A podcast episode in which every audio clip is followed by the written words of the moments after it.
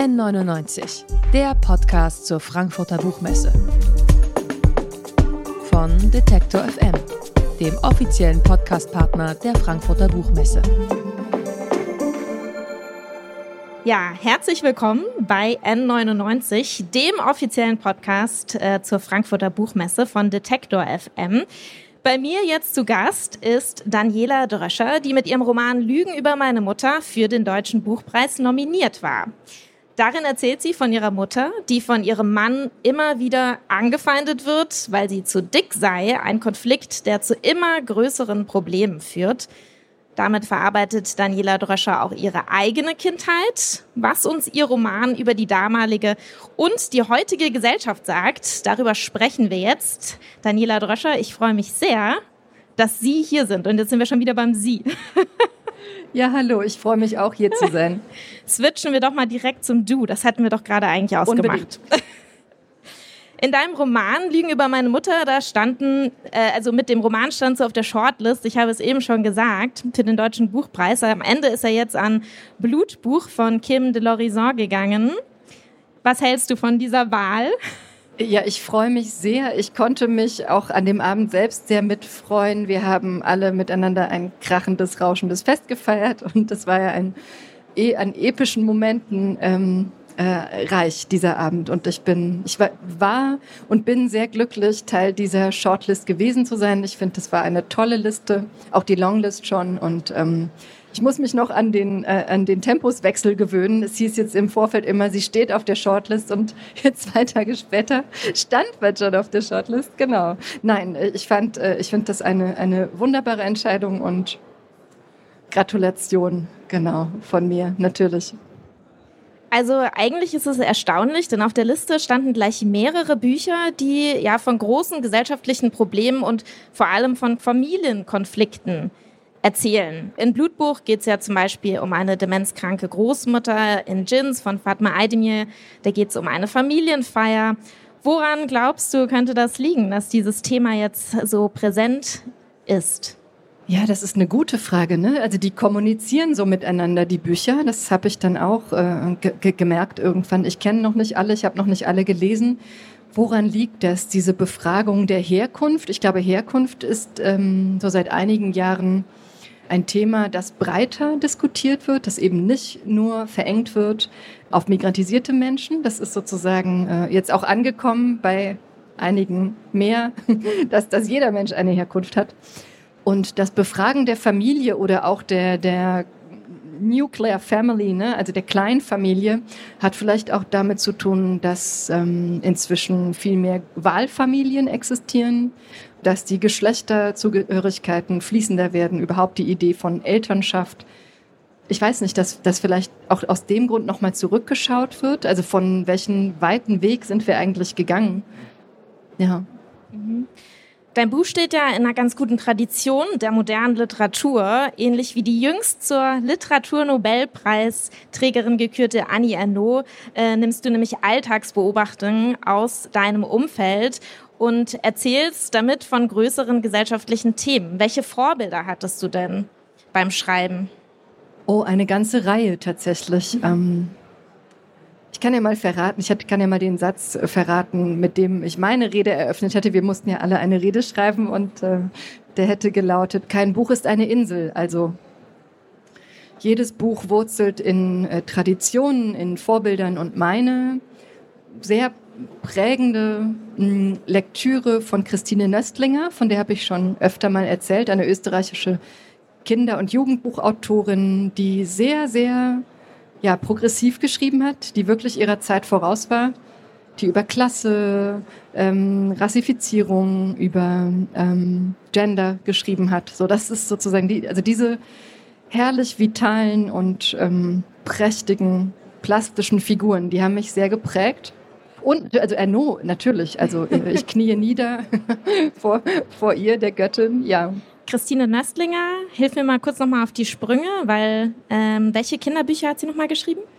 Ja, was sind die bekanntesten? Verfilmt wurde Konrad oder das Kind aus der Konservenbüchse. Also wir sind ja eine, wir sind, sind ja nicht die gleiche Generation. Ich muss vielleicht Anwesende hier im Raum oder Leute, die zuhören, so die meine Generation sind, ich glaube, die wissen das sofort. Also die waren neben äh, Astrid Lindgren und Annette Blyton war das, glaube ich, die populärste Kinder- und Jugendbuchautorin ihrer Zeit. Äh, was gibt es noch? Die Gretchen Sackmeier-Trilogie. Das erzählt wirklich die Geschichte einer mehrgewichtigen Familie. Mhm. Sehr prägend. Ähm, was gibt es noch von ihr? Ich muss überlegen. Ich glaube, das sind mit die berühmtesten. Oder?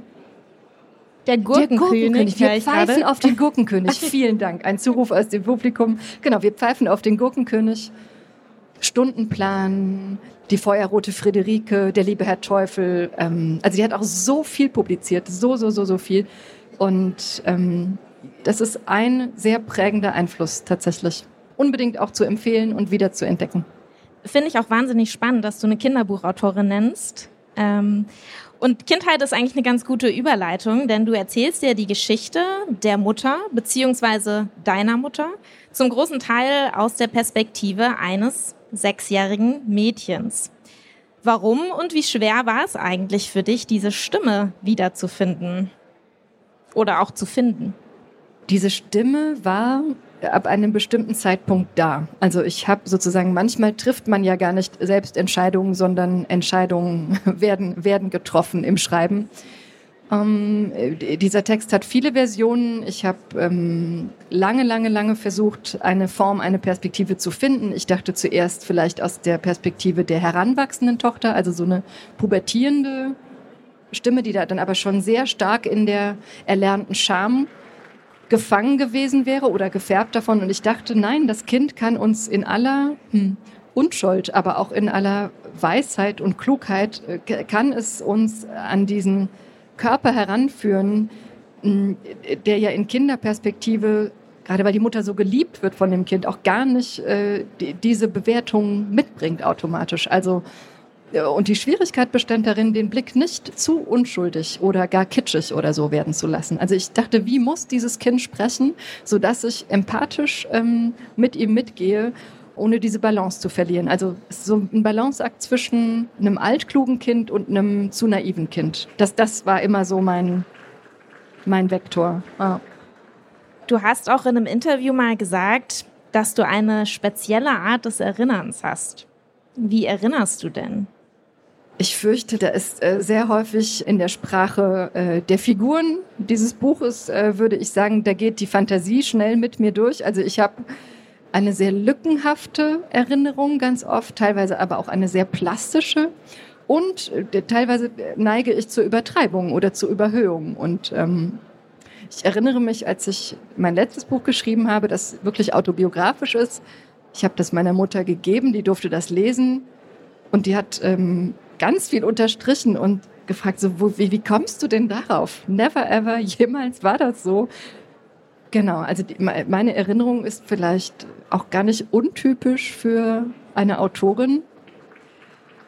Ja, also die ist auf jeden Fall sehr, sehr fiktionsanfällig ähm, oder fiktionsgetränkt, würde ich sagen. Kreativ, kreativer Geist, Eine könnte kreative man dazu vielleicht sagen. Danke, ja.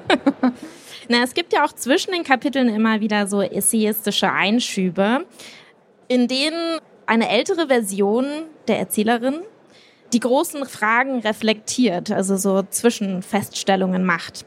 Welche Rolle haben denn diese beiden Perspektiven für dich beim Schreiben gespielt? Also dieses kindlich naive und dieses ja doch erwachsen gebildete zwischendurch? Mir war diese zweite Ebene wichtig. Ich wusste, dass ich damit etwas riskiere und ja auch eine Form ähm, ja schaffe, die eher ungewöhnlich ist, also da, weil das wirklich Romanform und Essay, also so in scharfen Schnitten nebeneinander stellt. Ne? Es ist nicht eingewoben, wie man das aus anderen Romanen kennt, sondern es sind wirklich krasse Lichtwechsel, würde ich sagen, würde man im Theater vielleicht sagen. Und diese Perspektive war wichtig, um ja nochmal mit einer mit einem Abstand auf diese Zeit zu schauen, um zu ermessen, okay, krass, das ist wirklich ein historischer Text. Also wir sind nicht mehr in den 80er Jahren. Es ist einiges geschehen. Es gibt ähm, ein Bewusstsein für die Vielfältigkeit von Körpern, von Schönheit, all diese Dinge. Und ich wollte dem Kind das auch nicht auf die Schultern legen. Also zu viel verstehen und erkennen zu müssen, sondern ich dachte, nein, die kann ja eine Gefährtin bekommen, die kleine Erzählerin, eine große Schwester sozusagen. Mhm die dann mit, mithilft beim Verstehen. Also in dem ganzen Text geht es ja darum, Zusammenhänge zu verstehen. Ja. Das Buch ist ja die Geschichte einer Familie, die wirklich voller Spannungen lebt, ähm, die auch eine Folge ist des gesamtgesellschaftlichen Drucks. Der Vater ist getrieben von seiner Rolle als Mann, als Versorger vor allem, der unbedingt auch Erfolg haben muss. Ähm, hast du denn das Gefühl, dass wir diese Rolle langsam überwinden? Ja, wir sind mittendrin, würde ich sagen, ganz vollmundig. Ähm ja, ich glaube, diese Rollenbilder sind fließender geworden. Ähm, aber das ist ein Riesendiskurs. Auch gibt es ja tolle, wunderbare Bücher dazu. Also wie, wie kann Care-Arbeit ähm, umverteilt werden und in was für einer Gesellschaft können wir leben? Oder wie sähe die aus, wenn wir Care ins Zentrum stellen würden? Ne? Weil wir alle sind früher oder später bedürftig so und brauchen die Hilfe von anderen. Also kein Buch ist eine Insel, kein Mensch ist eine Insel. Da machen sich ja viele tolle Leute Gedanken drum. Und ähm, ich finde das äh, wundervoll, dass dieser Diskurs da ist. Die politischen Lösungen, das haben AutorInnen ja nicht in der Hand. Sie können ja immer nur beharrlich fragen, weiterfragen, auch zehn Jahre später noch fragen oder ja. Du endest ja tatsächlich auch im Hier und Heute. Also du endest ja eigentlich bei deiner Familie. Und das fand ich sehr spannend, weil du dann äh, mit den Worten endest, das ist nochmal eine ganz andere Geschichte. Ja, das ist eine Art Cliffhanger, der letzte Satz. Ich weiß nicht, ob ich ihn frei zitieren kann, so. Aber genau, der sagt eigentlich, ähm, oder der stellt die Frage, was ist denn eigentlich aus ähm, dieser Tochter geworden, die mit diesen Prägungen aufwächst, mit diesen Vorstellungen von Ehe, von Familie, von Kindererziehung so. Und also in diesem Buch hätte das, es hätte mir die Ökonomie des Textes gesprengt. Der hat ja schon 400 Seiten und ich merke, ich brauche immer einen gehörigen Abstand. Also ich schreibe aus meiner Erfahrungswelt heraus, aber ich könnte es nie unmittelbar. Ich könnte zum Beispiel jetzt nicht oder ich hätte vor vier Jahren nicht über meine Schwangerschaft schreiben können, die sechs Jahre erst zurückliegt. Also ich brauche, weiß ich nicht, im Schnitt zehn Jahre oder so, um auf etwas mit Abstand blicken zu können, dass ich selbst gewesen bin oder ja. Klingt auch ein bisschen therapeutisch auf eine Art, dein Buch. Ja, das ist äh, Schnauf.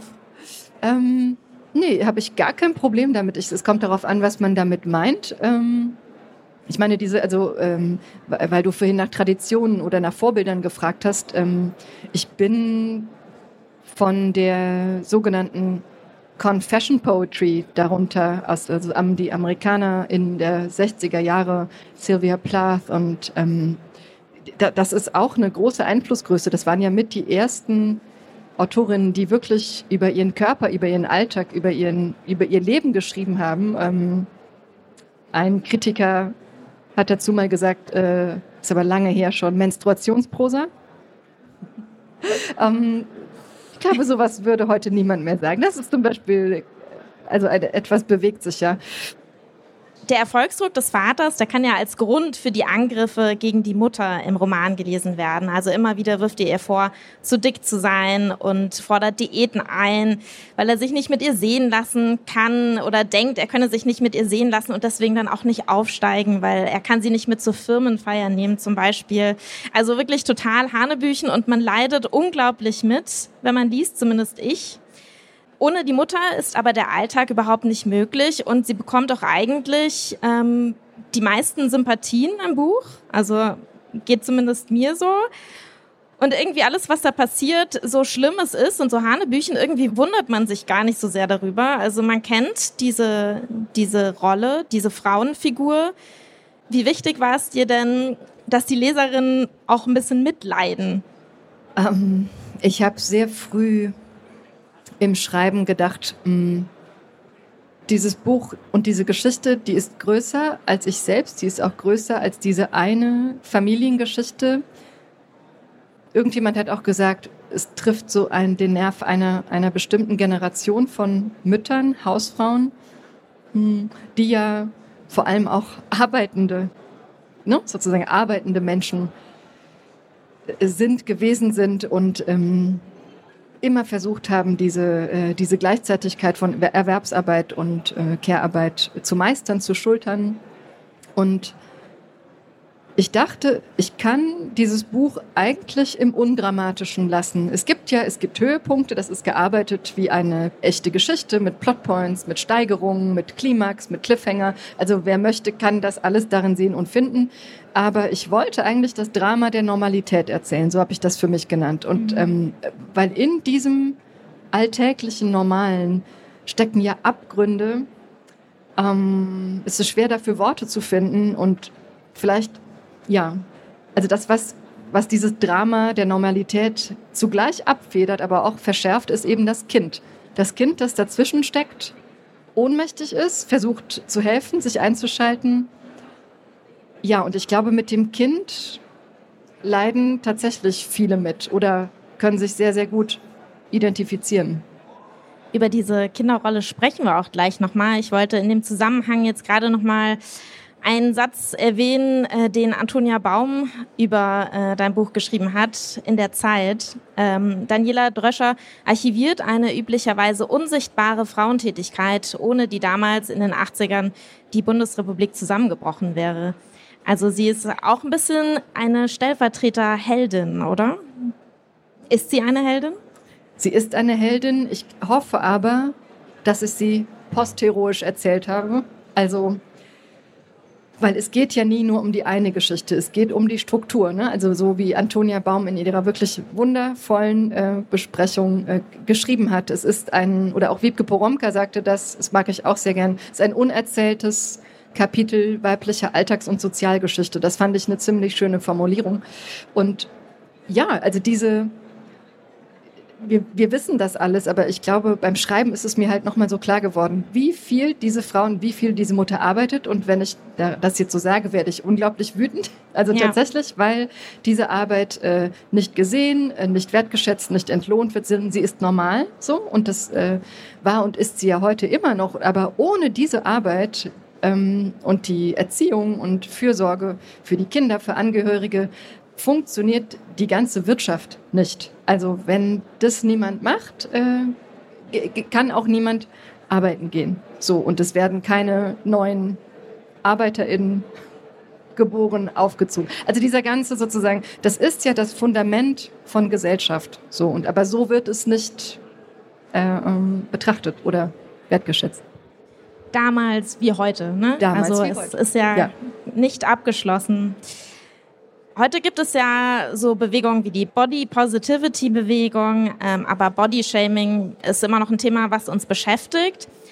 Auch die kindliche Ich-Erzählerin, die hinterfragt ihren Körper und die schämt sich teilweise auch für ihre Mutter. Gleichzeitig benennst du ja überhaupt nichts Konkretes eigentlich. Also du äh, beschreibst deine Mutter ja gar nicht so ganz genau und es gibt jetzt irgendwie keine, keine Kilogrammanzahl oder so. Was ist denn eigentlich dick?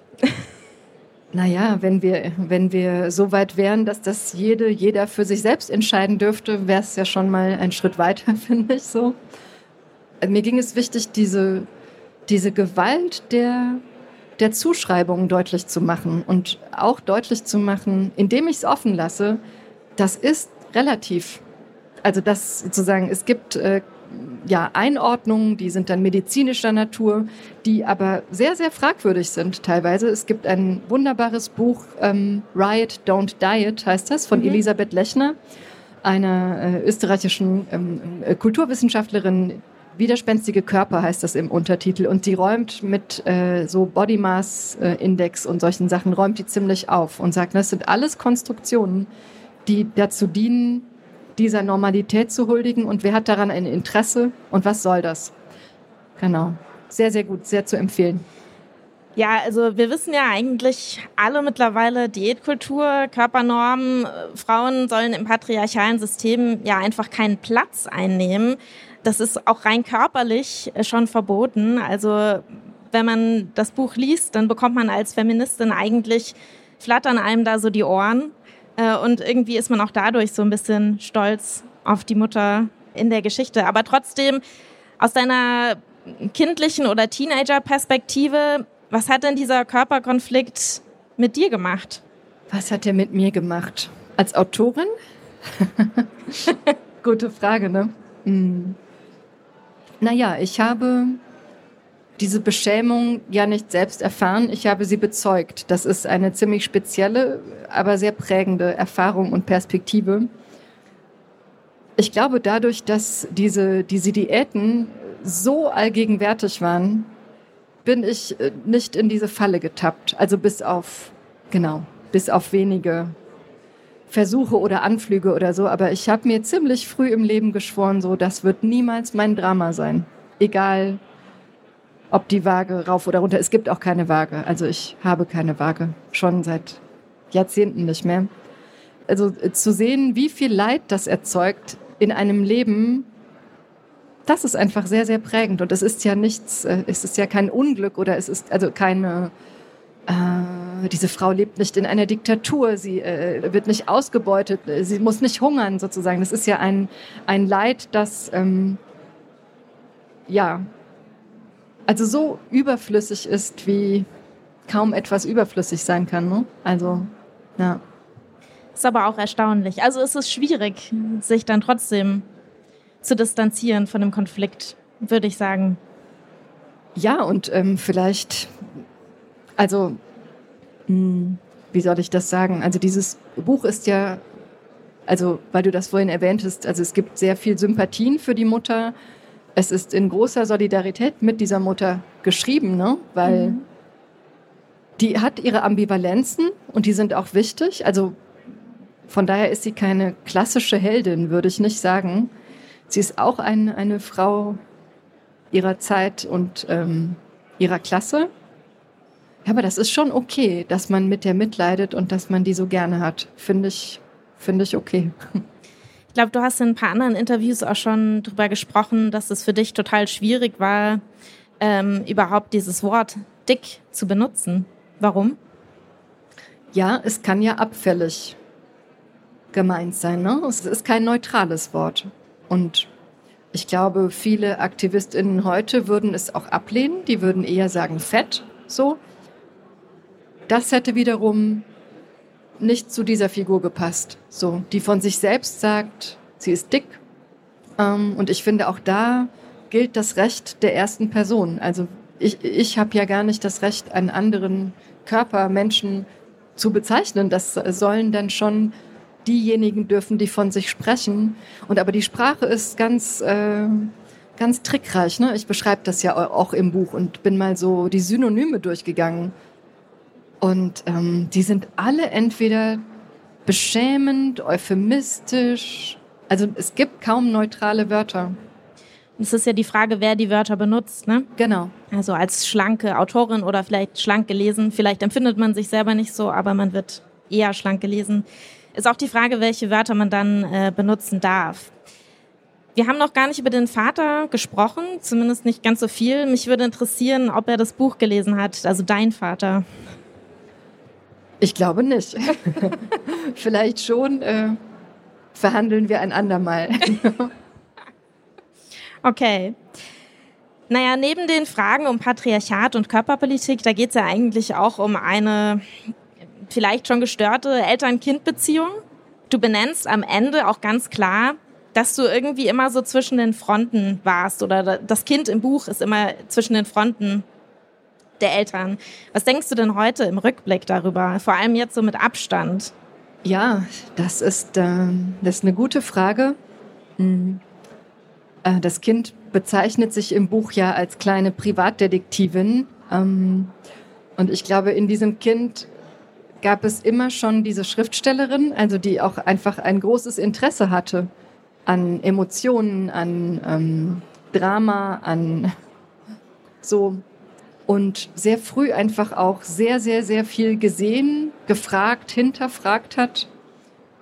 Dieses Kind, das ist verstrickt worden, also gegen den Willen der Eltern, ne, in großen Teilen. Das ist gar nicht, äh, davon, davon geschieht ja wenig bewusst, so wie die größten und wichtigsten äh, Stellschrauben der Erziehungsarbeit, glaube ich, in dem, in dem Vorleben liegen und nicht in dem, was man predigt. So. Und ja, ich war ganz erleichtert, als ich irgendwann dem Phänomen der Parentifizierung begegnet bin. Das ist ein Fachbegriff aus der Psychologie und da geht es darum, dass manche Kinder sehr früh glauben, Verantwortung für die Eltern übernehmen zu müssen. Also sie, sie kriegen mit, irgendwie kriegen die beiden das nicht so, so richtig hin und ähm, es kommt eigentlich zu so einer Verkehrung. Ne? Also das und das ist auch wiederum sehr, sehr prägend mm, und geschieht meines Wissens nach bei sensiblen Kindern einfach schneller als bei anderen. So. Ja, es scheint ja auch nicht immer ganz freiwillig gewesen zu sein. Ne? Also als Kind muss man ja im Zweifelsfall, zumindest wird es so auch in deinem Buch beschrieben, die Gefühle der Eltern ablesen, um sich auch in gewisser Hinsicht zu schützen. Ja, das ist ein, äh, ich habe diesen Satz bei Judith Butler irgendwann entdeckt in Psyche der Macht, beschreibt sie das. Da steht dieser ganz einfache Satz, ein Kind muss lieben, ein Kind muss seine Eltern lieben. Und ich dachte, ich habe ihn so angestrichen und dachte so, oh mein Gott, oh mein Gott. Ähm, ich fürchte, sie hat recht, weil mhm. das Kind ist abhängig, ohnmächtig und diese kindliche Liebe ist nicht nur freiwillig und die ist auch nicht gewählt oder gewollt, sondern auch diese, diese Familienstruktur ist ja ein Netz von, von Abhängigkeiten und ähm, eben keine freiwillig gewählte, so wie später Freundinnen oder Partnerinnen frei gewählt werden, sondern es ist ein immer schon in einem Machtgefälle unterwegs sein. Und das ist auch, äh, finde ich, wichtig zu erzählen, wenn man von Familie spricht. Mhm ja, Macht in der Familie, ähm, Verstrickungen und ähm, Konflikte und sehr viel mehr gibt es in dem tollen Buch von Daniela Dröscher, Lügen über meine Mutter, bei, beim Kiwi Verlag erschienen, 444 Seiten. Vielen lieben Dank, dass du hier bei uns im Podcast da dabei warst. Vielen Dank für deine tollen Fragen. Danke. sehr gerne. N99, der Podcast zur Frankfurter Buchmesse. Von Detektor FM, dem offiziellen Podcastpartner der Frankfurter Buchmesse.